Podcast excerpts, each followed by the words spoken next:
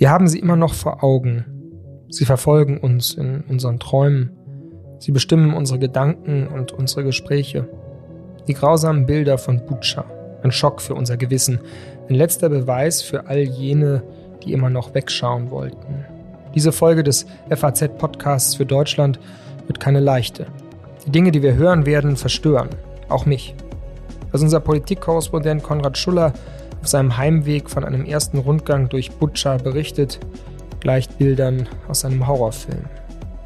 Was dann der ukrainische Botschafter Andrei Melnik in unserem Gespräch sagt, klingt nicht nur wenig diplomatisch, sondern im Gegenteil sogar erschütternd martialisch.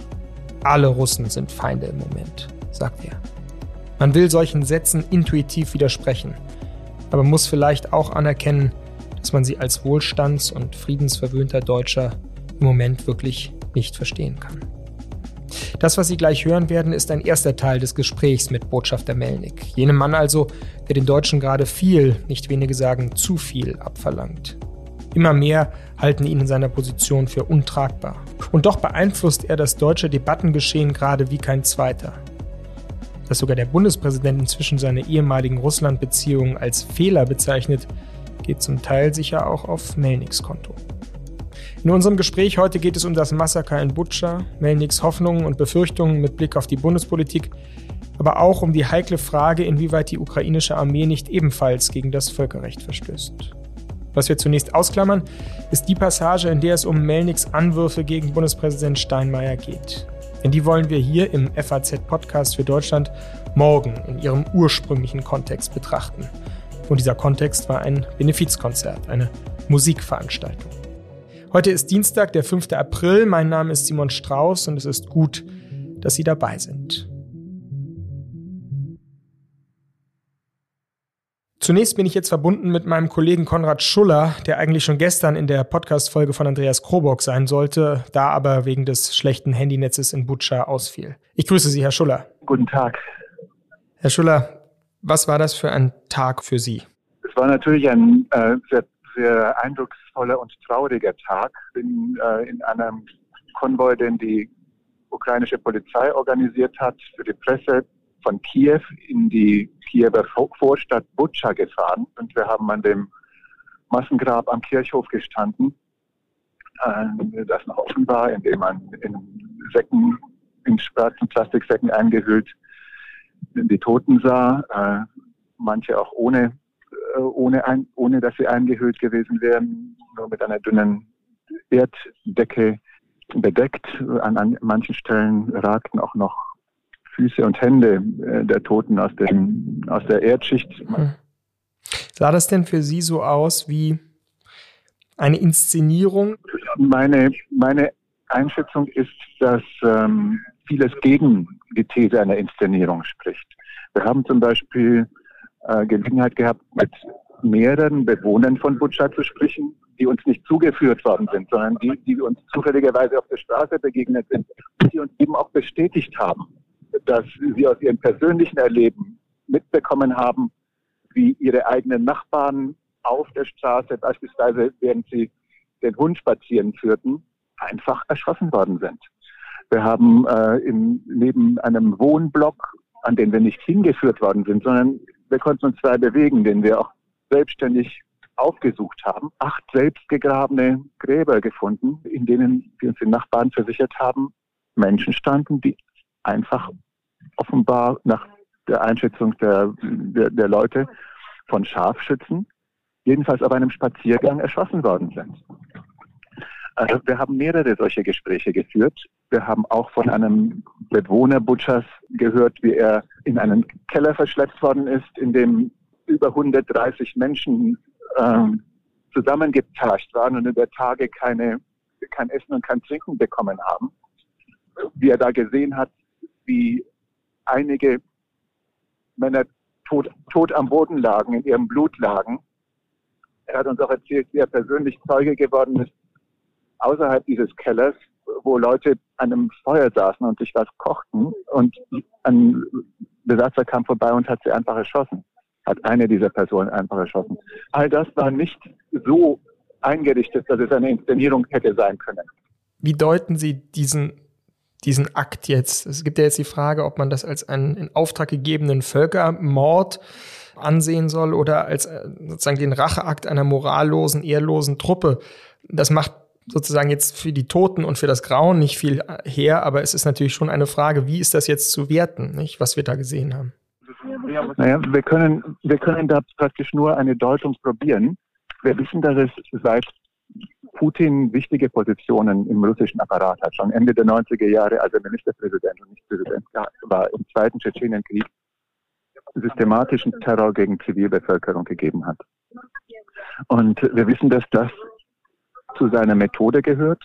Inwiefern dazu dann noch einfache Verkommenheit und Disziplinlosigkeit der Soldaten gehört, können wir schlecht beurteilen. Aber es, man sieht eine gewisse Systematik im Vorgehen in Tschetschenien, in äh, Syrien, auch im, nach der Besetzung der Krim, auf der Besetzung der Krim, dass Terror gegen die Zivilbevölkerung zur Methode gehört.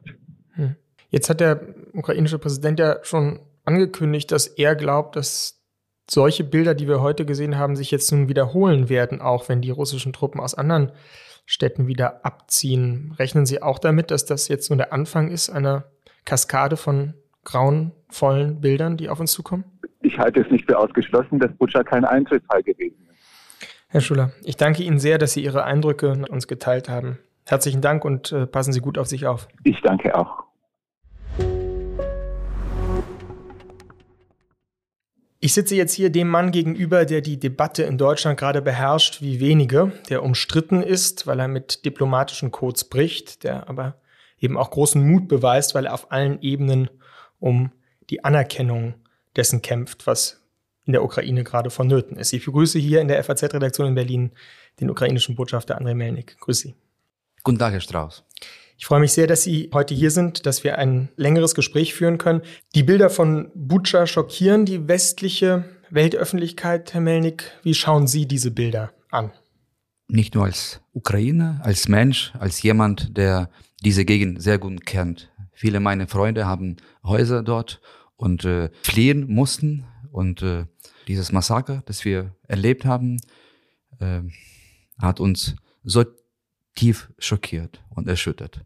Meine Frau, meine Familie, äh, dass wir bis heute, drei Tage sind vergangen, aber wir können das menschlich äh, gar nicht verstehen und verarbeiten. Und wir hoffen, dass das, was man jetzt gesehen hat, auch hier in Berlin hat man gesehen, in Deutschland, dass das eine Zäsur für nicht nur für die Bundesregierung, sondern auch vielleicht für, für die deutsche Gesellschaft sein sollte. Denn so weiter kann das einfach nicht mehr gehen aus unserer Sicht. Was sehen Sie denn auf den Bildern? Ist das der Racheakt einer morallosen Truppe oder ist das systematischer Terror gegen die Zivilbevölkerung? Ich glaube, das ist beides, aber das zweite trifft eher zu, denn Putin führt diesen Vernichtungskrieg, den wir auch nennen. Und manche haben auch diesen Begriff, den ich am ersten Kriegstage benutzt habe. Es ist ein Vernichtungskrieg, nicht nur gegen den ukrainischen Staat, gegen unsere Staatlichkeit, sondern auch gegen das Ukrainertum, gegen die Ukraine, gegen die Menschen. Und das Ausmaß von, von diesen Gräueltaten, die wir in Bucha gesehen haben, ist ein Zeichen dessen, dass, dass diese, diese Taktik von, von Putin, diese Kriegsführung, das ist ein Teil dieser Kriegsführung. Nicht nur irgendwelche Exzesse oder, oder Einzelfälle. Das ist ein System, das Putin verfolgt, um die Ukraine wirklich zu vernichten im Kern. Und wenn das nicht gelingt, dann zu vertreiben und äh, auch einzuschüchtern. Denn äh, man kann sich nur vorstellen, was sich jetzt Menschen in Summe, in Tschernihiv, in Kharkiv äh, denken sollten, wenn, wenn sie sehen, dass äh, diese Mörder, diese Kindermörder, die jetzt äh, in Belarus auf äh, Züge geladen werden und Richtung äh, Ostukraine geschickt werden, um dort die äh, Offensive äh, zu, zu verstärken. Und, und was auf die Menschen jetzt erwarten kann, äh, die jetzt in eine ähnliche Situation äh, der Besatzung äh, geraten. Und äh, also ich glaube, dass, dass die Bundesregierung, dass die Weltöffentlichkeit zumindest jetzt aufwachen sollte und äh, uns nicht mehr dazu zwingen wird, eben nicht zu kapitulieren, aber so schnell wie möglich jetzt diesen Krieg zu, zu, zu beenden und äh, Waffenruhe einzuführen, ohne den Rückzug äh, der russischen Truppen. Denn äh, eine Waffenruhe in diesem Fall würde bedeuten, dass für Hunderte andere Städte und Dörfer, die jetzt seit 40 oder 41 Tagen unter Besatzung sich befinden, womöglich das ähnliche Schicksal wartet. Denn da sind jetzt nicht nur Soldaten, diese Soldateska am Werk, nicht nur Kaderovцы, sondern auch FSB-Leute, Geheimdienstler, die wirklich jetzt äh, Listen aufarbeiten, nach Aktivisten äh, suchen, Menschen verhaften, willkürlich äh, verschleppen und töten. Und nicht nur äh, Männer, sondern auch Frauen, Kinder. Und äh, da muss wirklich äh, eine Wende sein, eine Zeitenwende in diesem Krieg zumindest. Der Schock, der jetzt allen in den Gliedern sitzt, zeigt ja Wirkung, wenn man auf der rhetorischen Ebene es sieht. Also Herr Scholz, der Bundeskanzler, hat ja weitere Maßnahmen angekündigt. Ist das etwas, was Sie jetzt erwarten? Was, was, was für Maßnahmen können das sein? Wir haben gehört, die Ankündigung des Kanzlers, der Außenministerin, dass man bereit ist, wieder zu beraten über weitere Sanktionen. Aber das, was wir schon heute und gestern sehen und hören, ist, dass dieses fünfte Paket von Sanktionen meilenweit davon entfernt ist, was wir uns wünschen und was auch notwendig ist in dieser Lage, nämlich äh, endlich äh, einen kompletten Importstopp äh, einzuführen für russisches Gas, für Öl, für Kohle, für Edelmetalle, für andere Rohstoffe, die für die russische Wirtschaft das Rückgrat ähm, darstellen. Drei Viertel der gesamten Wirtschaft wird finanziert in Russland aus diesen Einnahmen und äh, knapp 600 Millionen Euro wird alleine aus Deutschland nach Russland überwiesen täglich, täglich seit 41 Tagen. Das heißt, äh, seit dem Beginn des Krieges hat die Bundesrepublik alleine fast einen halbjährigen äh, Militäretat Russlands mitfinanziert. Und das ist eigentlich äh, nicht tragbar aus unserer Sicht. Wir verstehen, dass dieser Schritt enorme Einschnitte auch für die deutsche Bevölkerung bedeuten wird. Aber ähm, wir glauben schon, dass die viertgrößte Wirtschaft der Welt durchaus in der Lage ist, auch äh, diese Herausforderung zu meistern. Wir haben gesehen, in Corona-Zeiten hat man äh, alleine für Gaststätten knapp 15 Milliarden Euro ausgegeben, damit äh, die Betriebe weiterhin arbeiten können, damit, äh, damit äh, sie nicht in ihrer Existenz bedroht sind.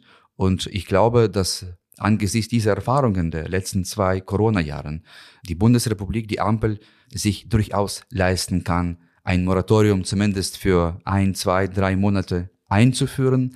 Denn nur auf diese Weise kann man Putin zur Vernunft bringen und nur auf diese Weise kann man diesen Krieg wirklich verkürzen.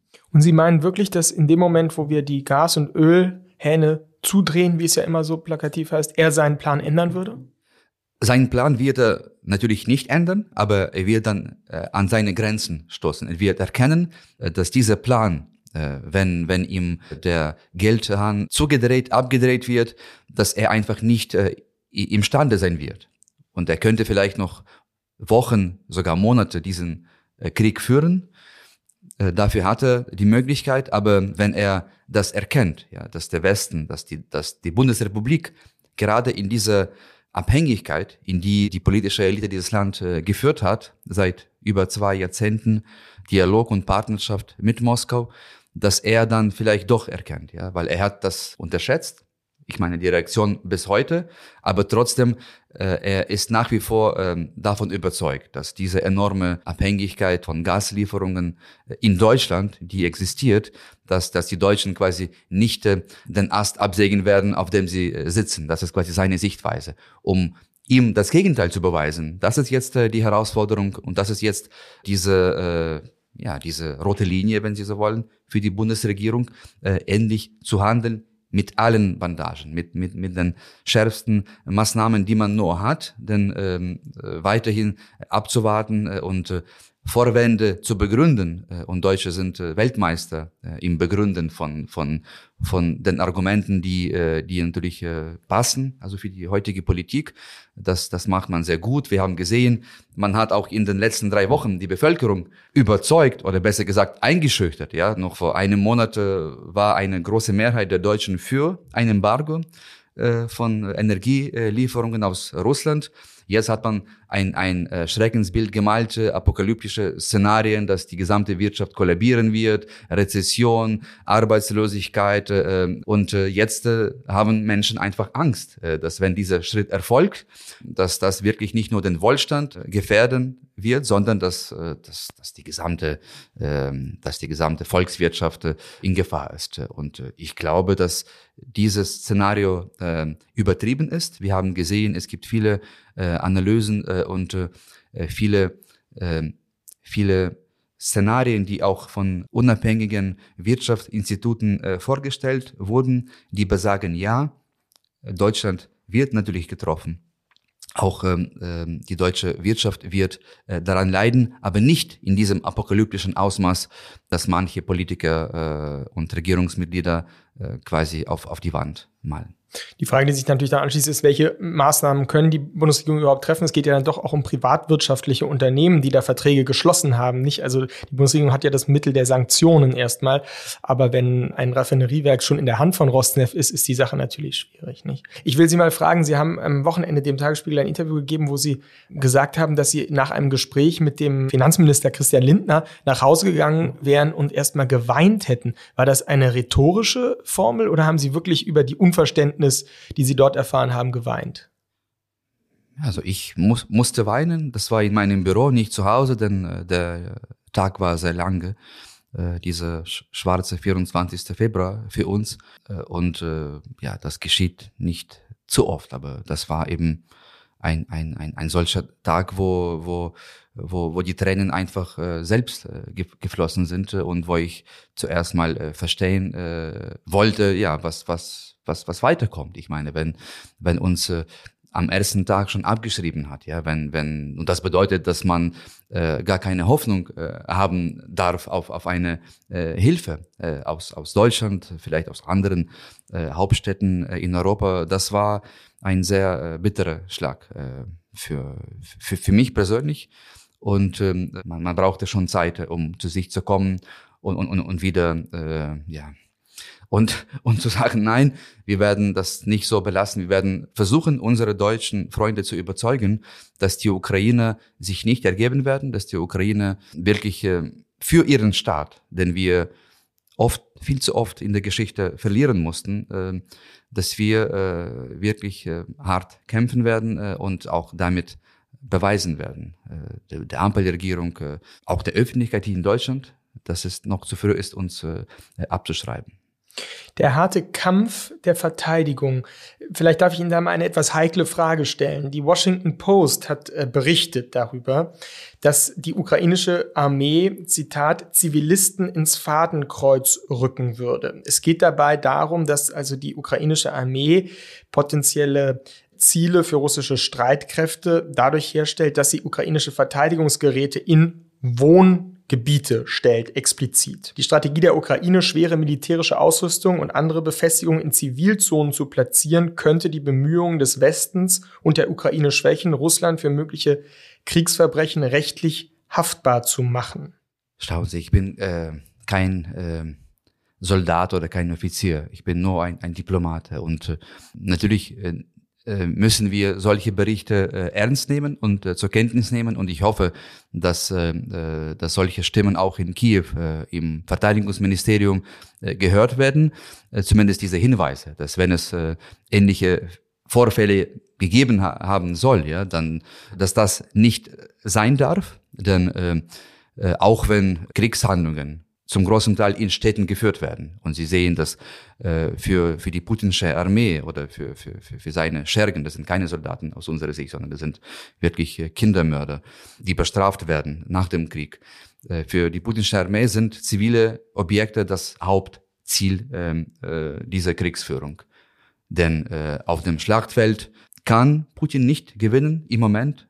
Äh, ich, äh, ich glaube, dass ähm, auch unsere Militärleute klug genug sind, ja, um nicht in solche äh, Falle äh, zu tappen. Das Kriegsrecht, das ist etwas, was für, für unsere Soldaten äh, ein Begriff ist. Ja, und es gab Vorfälle, die wurden ja nicht vertuscht, äh, wo in einem äh, Fall auf äh, Soldaten, die gefangen genommen wurden, äh, geschossen wurde, äh, auf die Beine. Also dass, dass man, man hat am gleichen Tag gesagt, dass dass das ist ein Kriegsverbrechen, das wird untersucht werden, das wird äh, man nie zulassen. Und deswegen, das ist der Unterschied, dass wenn bei uns Zwischenfälle geben kann, und das ist ein Krieg, ja, da sind äh, manchmal liegen Emotionen blank, ja, da ist die, der, das Ausmaß äh, der Grausamkeit, die man sieht, ja, Tag und Nacht, wenn man äh, alleine den Blick nach, nach Butcher wirft, äh, ist schon etwas, was für äh, eine normale menschliche Psyche äh, äh, verheerend äh, äh, wirkt. Man kann uns gar nicht also verstehen, wie schlimm, wie schlecht es uns gerade geht. Und es kommt nicht darauf an, dass das, was man hier gerade in Deutschland versucht, nämlich es gibt böse Russen, Putin eigentlich ist der einzige und vielleicht so äh, sein, seine Clique, äh, äh, die Oligarchen. Und es gibt die, die guten Russen, die jetzt quasi, äh, die wir auch unterstützen müssen. Äh, und äh, ich glaube, dass dieser Ansatz falsch ist. Denn Russland führt einen Krieg gegen die Ukraine. Es ist nicht Putin, der Menschen in Bucha äh, gemordet hat und äh, der Kinder vergewaltigt hat und, äh, und dann äh, getötet und äh, angezündet und verscharrt als äh, auf eine Müllhalde. Das waren konkrete Leute aus verschiedenen Regionen Russlands. Äh, sie haben ihre Verwandten, sie telefonieren nach Hause, sie plündern Häuser äh, und wir, ähm, äh, wir haben tausende Telefonate, die wir aufgezeichnet haben von diesen Räubern und Soldaten als Beweisstücke für, äh, für das Kriegstribunal nach, dem, nach dieser Aggression. Und schauen Sie, ich habe keinen Bock darauf, jetzt zu unterscheiden. Sind Sie ein guter Russe oder ich werde keinen befragen. Sie sind, Sie kommen aus Russland. Russland ist ein Feindstaat für uns. Und alle Russen sind Feinde für die Ukraine. Im Moment. Das kann sich ändern, aber im Moment ist es so, äh, dass, äh, dass, dass wir keine Zeit und keine Lust haben zu prüfen. Okay, du bist gegen Putin oder dafür, Okay, oder in der Mitte vielleicht. Okay, was, was mache ich, wenn du vielleicht nur halb oder teilweise Verständnis hast? Schauen Sie, es ist eine, eine sehr, sehr äh, dünne Linie. Äh, Sie können das nicht verstehen und, äh, und ich will Sie auch gar nicht äh, äh, beschuldigen, dass Sie das nicht tun. Sie können uns einfach in dieser grausamen Krieg nicht verstehen. Haben Sie keine russischen Freunde? Nein, nie gehabt. Und aus einem einzigen Grund. Weil das, was wir heute erleben, ähm, das war ja schon seit vielen, vielen Jahren, Jahrzehnten geplant. Und ähm, dieser Krieg wird getragen von Menschen, von Russen, die in diesen Krieg, manche werden geschickt, manche wählen das aus Überzeugung, dass sie die Ukraine vernichten wollen, dass sie die Nazi jetzt verjagen wollen in der Ukraine. Und äh, deswegen, äh, also für mich war, ist und wahrscheinlich auch nach dem Krieg wird Russland ein Feindstaat bleiben. Sie sagen, ich verstehe es nicht und das sagen Sie ja häufig und Sie haben jedes Recht dazu. Auf der anderen Seite müssen Sie auch meine Erschütterung ähm, sehen, wenn Sie sagen, alle Russen sind Feinde, weil ich mir vorstellen kann, dass so ein Satz einen Krieg nicht lösen wird und ihn nicht beenden wird, weil man am Ende doch darauf angewiesen ist, dass in diesem Land Russland eine neue Generation, einen, ein, ein Umsturz stattfindet, auch vor Ort. Und das müssen doch eigentlich dann ihre Verbündeten sein. Schauen Sie, also wir haben keine Illusionen, auch in Bezug auf die sogenannte russische Opposition. Denn Herr Nawalny, der äh, leider jetzt ähm, äh, im Gefängnis äh, äh, sitzen muss, auch er das, was wir oder woran wir uns erinnern können. Wir können nichts Gutes von ihm erwarten. Dass er, es gab einige Äußerungen in Bezug auf die Krim-Annexion und so weiter. Ähm, egal ob an der Macht oder in der Opposition, die Ukraine war, ist und wird wahrscheinlich für, für Russland, für diese Gesellschaft hoffentlich nicht für die nächste Generation oder übernächste eher, eher zu sagen, wird äh, ein Feind sein, weil die Propaganda seit einerseits äh, auf Hochtouren gelaufen äh, ist, äh, Tag und Nacht äh, und äh, ganz massiv seit der Krim-Annexion. Und jeder, der sich äh, mit Russland äh, auskennt, weiß, äh, dass für alle Propagandisten des Kreml in, auf allen Kanälen äh, nur ein einziges Thema gab. Die Ukraine Erzfeind, Nummer eins, Nazi müssen bekämpft werden, vernichtet werden. Und wenn, wenn das so läuft, ja, dann ist es, gibt es äh, einfach keine andere Wahl. Und äh, ich sage das, äh, äh, ich bin kein Rassist. Ich habe nichts gegen, gegen die Russen als Volk. Aber äh, es geht darum, dass im Laufe der Geschichte Russland immer ein Feind von uns gewesen ist. Immer. Es gab keinen einzigen Augenblick in tausendjähriger Geschichte äh, oder in fast äh, in, in, vielen Jahrhunderten der Geschichte, äh, in dem Russland, egal ob das ein Zar äh, an der Spitze stand, äh, ein, ein Diktator wie Stalin oder äh, ein Putin, immer haben alle verfolgt ein einziges Ziel, die Ukraine, wenn nicht zu vernichten, dann zu versklaven äh, und ähm, äh, zu unterdrücken. Aber wie passt das zu den vielen Geschichten der Familien in, in der Ukraine auch, die enge Beziehungen zu Russen haben, die auch gesagt haben, dass dieser Krieg sie deshalb auch so überrascht hat, die Brutalität, weil man doch immer zusammen äh, auch gearbeitet hat und äh, Familie da hatte, Familie da hatte, Russisch gesprochen wurde. Also es gibt doch in der Ukraine auch sehr unterschiedliche Haltungen zu diesem Land. Das würden Sie doch zugestehen. Oder Sie als Botschafter haben jetzt aber nur diese eine Haltung. Also ich kann Ihnen eine Geschichte aus meiner Familie erzählen, wenn Sie so wollen. Meine Sch Schwiegermutter, äh, sie ist Halbrussin äh, und ihre Schwester lebt seit vielen Jahrzehnten in Moskau, in Russland. Und sie ist eine russische Staatsbürgerin und sie hat uns immer wieder besucht, all die Jahrzehnten äh, in Kiew. Und es gibt keinen anderen Menschen, also für meine Schwiegermutter, aber auch für meine Familie, seitens meiner Gattin, äh, äh die Nähe gewesen wäre für meine Schwiegermutter. Die sind beiden, es gibt nur diese bei, beide Schwestern.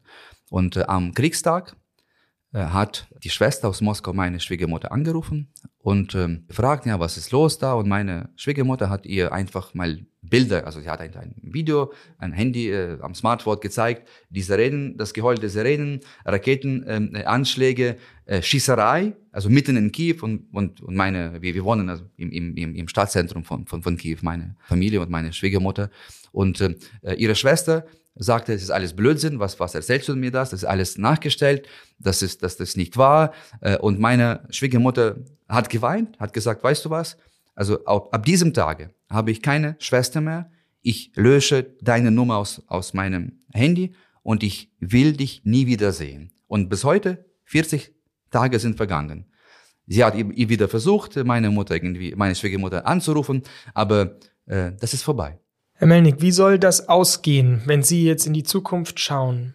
Ganz naiv gefragt, wie stellen Sie sich das vor? Wie wird der Krieg sich entwickeln? Wie wird das enden? Wird es jemals enden, so wie Sie es eben schildern? Wird es auch nach dem Krieg eine unglaubliche Feindschaft zwischen diesen beiden Völkern jetzt geben und wir schauen eigentlich in einen Abgrund, wenn man so will? Ich äh, befürchte, dass dieser schreckliche, grausame, schauderige Krieg noch sehr lange dauern wird, weil Putin immer noch nicht erkannt hat, dass, dass er diesen Krieg nicht gewinnen kann. Das heißt, man hat ihm noch leider nicht klar genug gemacht. Und das würde bedeuten, dass er noch brutaler vorgehen wird und äh, dass, dass wir noch mehr Leid erfahren werden. Wie es danach äh, kommt, äh, ich glaube, dass mit einem Putin an der Spitze des russischen Staates gar kein Frieden möglich ist, per se, nicht nur für die Ukraine, sondern auch in Europa, denn ähm, ich kann mir gar nicht vorstellen, dass auch wenn wir jetzt sagen wir eine Waffenruhe äh, erreichen äh, können, äh, die ja sowieso nur brüchig äh, sein wird, äh, und dazu dient oder dienen wird, dass das Putin sich viel besser auf eine zweite Phase des Krieges vorbereitet, denn er wird nicht aufhören. Aber eines Tages gibt es auch da vielleicht nicht mehr Raketen, Iskander und, und, und Kinjal, wie sie alle heißen, diese höllischen Waffen, die er gegen die Zivilisten äh, einsetzt. Äh, und da muss man, da ist auch die entscheidende Punkt, dass auch wenn es dazu kommt, zu dieser Pause, dass man noch härter gegen Putin äh, vorgehen muss, dass man noch, noch stärker auch den russischen Staat bestraft, damit auch die Menschen in Russland am eigenen Leib spüren, da läuft etwas schief. Im Moment ist es leider nicht der Fall, ganz im Gegenteil. Die Russen äh, sind ja alle Patrioten äh, und für sie äh, ist dieser Krieg etwas, was quasi sie äh, in, in diesem Stolz äh, auch stützt. Und da muss man äh, ansetzen. Man muss nicht nur an Putin äh, diese Maßnahmen verhängen, sondern man muss auch schauen, wie man auch die Menschen trifft. Das klingt für sie und ich sehe äh, an ihren Augen, dass, äh, dass sie da vielleicht ihre Zweifel haben. Aber es ist halt so. Es ist unsere Perspektive, unsere ukrainische Sichtweise. Aber äh, das sage ich nur, weil wir äh, sehr, sehr schmerzhafte Erfahrungen hatten in vielen Jahrhunderten äh, des Umgangs äh, mit, mit Russland. Und äh, ich persönlich glaube, dass dieses Russland äh, keine Zukunft hat, dass dieser Staat, dieser größte Staat, äh, äh, nicht äh, also keinen Bestand haben wird, dass wir noch, dass ich selbst noch erleben werde, dass dieser Staat zusammenbrechen wird. Und dieser Krieg wird der Auslöser sein. Dieser Krieg wird dazu führen, dass, äh, dass wir vielleicht äh, 10, 15, 20 kleinere äh, äh, haben werden. Äh, und, äh, und das wird wahrscheinlich äh, der Anfang sein, dass auf diesem Kontinent endlich Frieden herrschen wird. Und zwar nicht nur für einige Jahre oder Jahrzehnte, sondern vielleicht für Jahrhunderte.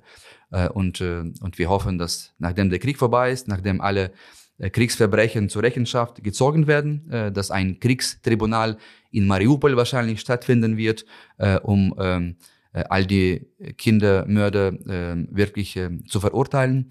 Dann werden wir ein, zwei, drei Jahrzehnte Versöhnung haben, vielleicht auch keine, vielleicht nur eine Pause. Es kann auch sein, dass, dass noch länger diese diese Pause äh, äh, des einfach nicht wollens etwas zu tun haben, also mit, mit, mit Russland. Das ist ein Gefühl, das kann man einfach nicht, nicht beschreiben. Das kann man einfach nicht äh, verstehen, aber, ähm, aber man, man, man sollte das einfach zur Kenntnis nehmen. Wir haben es zur Kenntnis genommen und ich danke Ihnen sehr für Ihre ähm, Ausführungen und dass Sie uns teilhaben lassen an Ihrer Sicht auf die Dinge. Und ich wünsche Ihrem Land das, was man nur wünschen kann, dass es bald in Frieden leben kann. Vielen Dank für Ihre Zeit. Danke für das Gespräch. Das war also mein Gespräch mit dem ukrainischen Botschafter Melnik. Ein Gespräch, das mich ehrlich gesagt etwas aufgewühlt zurückgelassen hat. Daher bin ich jetzt umso glücklicher, dass ich jemanden habe, mit dem ich dieses Gespräch nochmal nachbesprechen kann.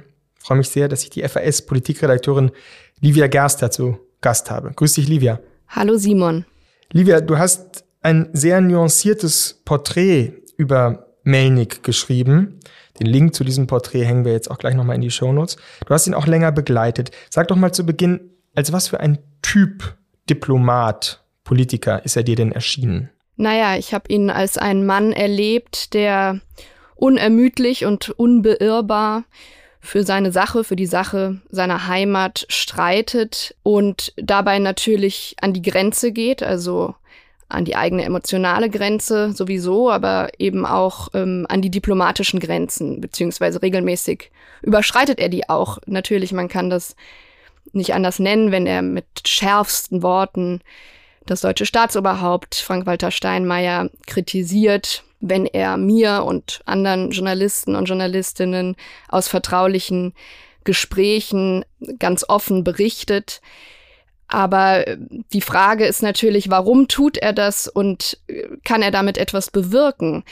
Ich habe mit vielen verschiedenen Leuten im Zuge der Recherche gesprochen, die ihn gut kennen, deutsche Diplomaten, Politiker, die interessanterweise alle nicht zitiert werden wollten. Das ist schon mal ein großer kultureller Unterschied, wenn man so will, zu Melnik, der wirklich vollkommen transparent spricht. Aber jedenfalls die dann sagen, na ja, so kann man das doch nicht machen und man kann doch nicht das Staatsoberhaupt des befreundeten Landes, in dem man arbeitet, kritisieren und man kann doch nicht solche Worte wählen.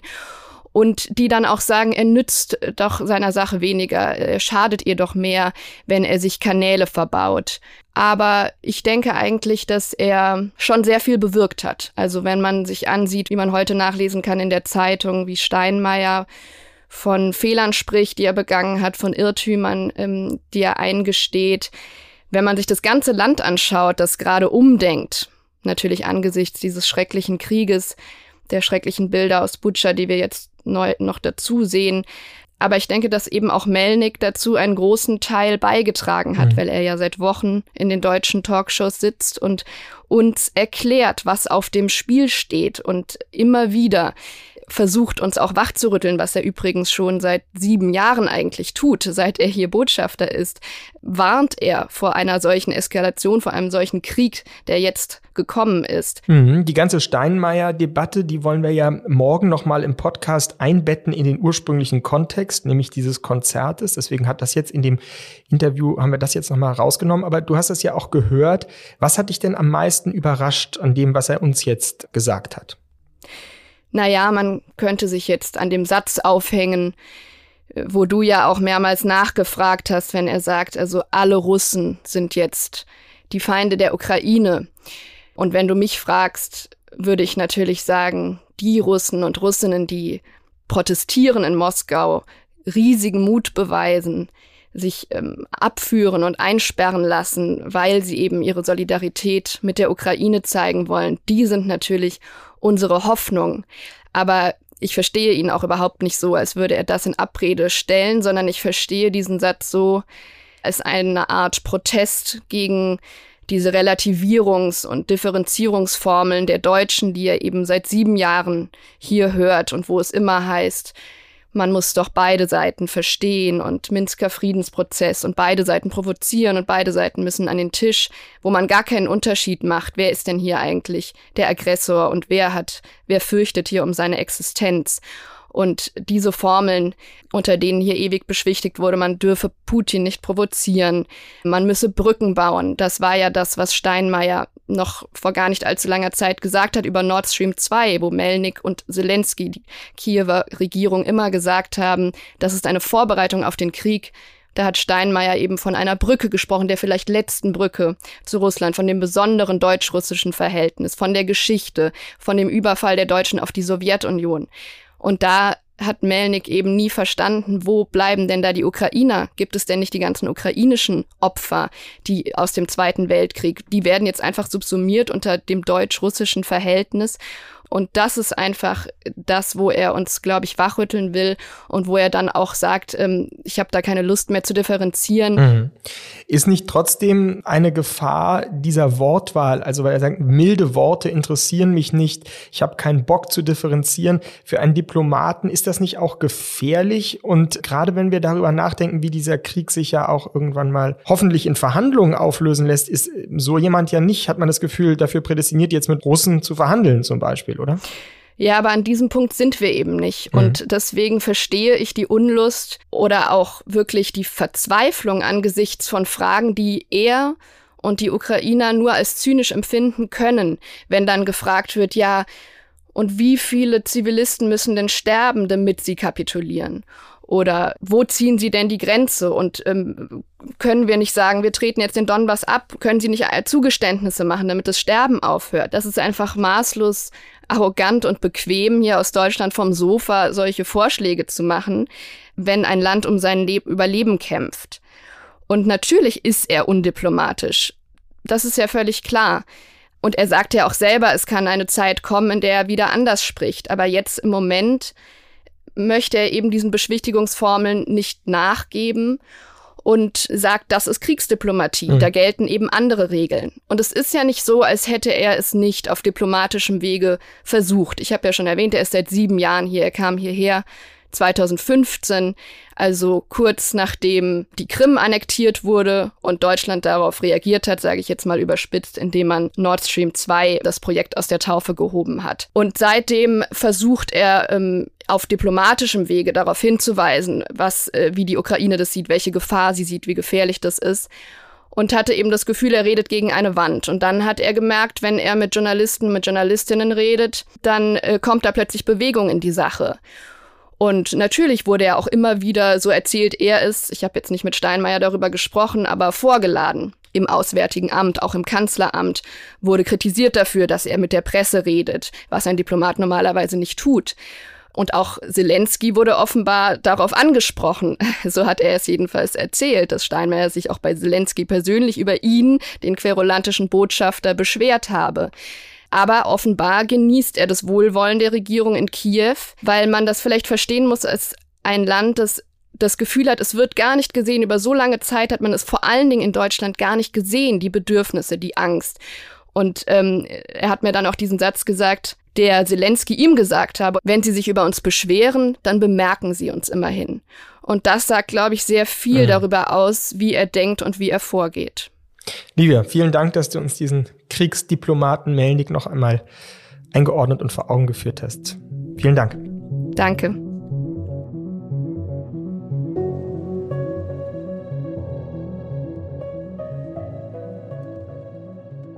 Ein Kriegsdiplomat im Einsatz, ohne Angst vor Verlusten, ohne Schutzschild redet Andrei Melnik drauf los, sagt Sätze, die einfach nicht stimmen können und die aus seiner, der ukrainischen Perspektive, doch ihre Berechtigung haben.